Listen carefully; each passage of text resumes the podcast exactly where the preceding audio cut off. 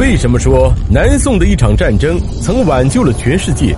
南宋虽然在历史上一直背负着重文轻武的名声，但却扛住了蒙古铁骑长达四十多年的疯狂进攻，并在钓鱼城击杀了蒙古大汗蒙哥，致使蒙古帝国发生分裂，挽救了欧洲覆灭的危机。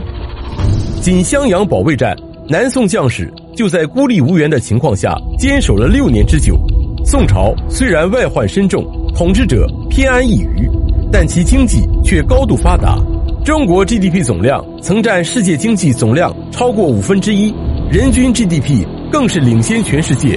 直至南宋灭亡，蒙古人所建立的元朝和四大汗国，大多是靠着南宋的降将才取得了如此骄人的战绩。今天就让我们一口气看懂真实的南宋历史。自公元一千一百二十七年，宋高宗赵构建立南宋开始，到公元一千二百七十九年崖山海战中宋军全军覆灭为止，南宋一共历经九位皇帝，延续了一百五十二年。靖康之变后，北宋灭亡，宋徽宗之子赵构在应天府称帝，建立南宋。赵构在位期间，虽然迫于民心和形势，任用了岳飞、韩世忠等主战派将领抗击金军。但后期又因重用主和派的王伦、秦桧等人一味求和，处死了岳飞，罢免了韩世忠等主战派大臣，在位三十五年后，将皇位禅让给了太子赵慎。比较有意思的是，北宋的开国皇帝是赵匡胤，赵匡胤离奇去世后，将皇位交给了弟弟赵光义，而南宋的建立者赵构是赵光义的后代，赵构又将皇位禅让给了养子赵慎，而这个赵慎就是赵匡胤的后代。整个宋朝一共十八位皇帝，兄弟二人的后代竟然一家占据了一半。公元一千一百六十二年，宋孝宗赵慎接受禅位以后，在第二个月就为岳飞平反了冤案，并对秦桧做出了进一步的处理。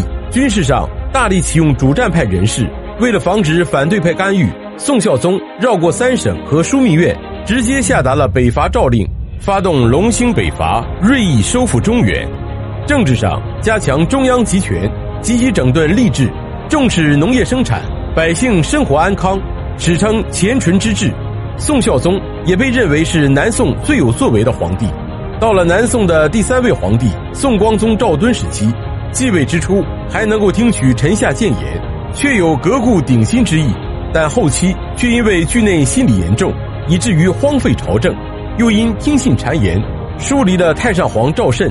引发了南宋的政治危机，在位仅仅五年，就将前淳之治的成果消耗殆尽，南宋开始由盛转衰。公元一千一百九十四年，宋光宗被逼退位，宋宁宗赵括在韩托胄、赵汝愚等大臣的拥戴下继位。宋宁宗在位的三十年里，统治前期朝政由韩托胄把持，后期则由史弥远和杨皇后控制。宋宁宗追封了岳飞为鄂王。削去了秦桧的封爵，打击了投降派，命宰相韩托胄北伐金朝，但韩赵两派斗争激烈，致使南宋内部分裂。北伐的失利也使南宋被迫签订下了嘉定和议。南宋的第五位皇帝是宋理宗赵昀。宋理宗继位的前十年，都是在权相史弥远的挟制之下，自己对政务完全不过问。直到公元一千二百三十三年，史弥远死后。宋理宗才开始亲政，亲政之初，宋理宗采取了罢黜十党、亲擢台谏、整顿财政等改革措施，史称端平更化。第二年，宋理宗派兵联盟灭金，出兵收复三京，但最终以失败告终。蒙古大汗窝阔台以宋朝被约为由，全面亲宋，持续四十多年的宋蒙战争爆发。但宋理宗晚年却沉湎于醉生梦死的荒淫生活之中。朝政相继落入了丁大权、贾似道等奸相之手，南宋国势急衰而下。由于宋理宗膝下无子，他的养子赵齐成为了南宋的第六位皇帝。可这个宋度宗赵齐，在面对北方蒙古军队大举南下、国难当头之际，却把南宋的军政大权交给了贾似道执掌，最终致使南宋偏安江南的锦绣江山处于暗无天日之中。宋度宗在位十年后驾崩于临安，将南宋的烂摊子扔给了他的次子赵显。此时南宋仍是由谢太后临朝称诏，贾似道把持朝政。公元一千二百七十六年，向南宋发起总攻的元军兵至临安，赵显退位降元，后被元世祖忽必烈遣送吐蕃出家学习藏文佛经。公元一千三百二十三年，五十二岁的赵显因触犯文字狱，被元英宗赐死。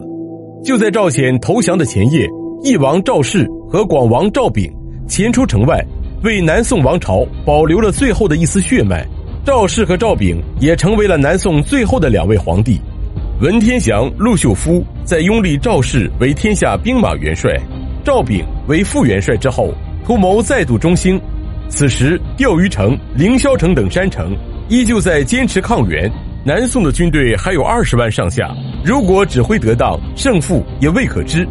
但南宋君臣却寄希望于元军能因不堪忍受南方湿热的天气而退兵，进而对元军步步退让。宋端宗赵氏也因病去世。公元一千二百七十九年三月十九日，南宋与元朝在崖山展开决战，史称崖山海战。南宋倾其所有，官兵民约二十余万人。战船一千余艘，拼死一搏，但最终战败。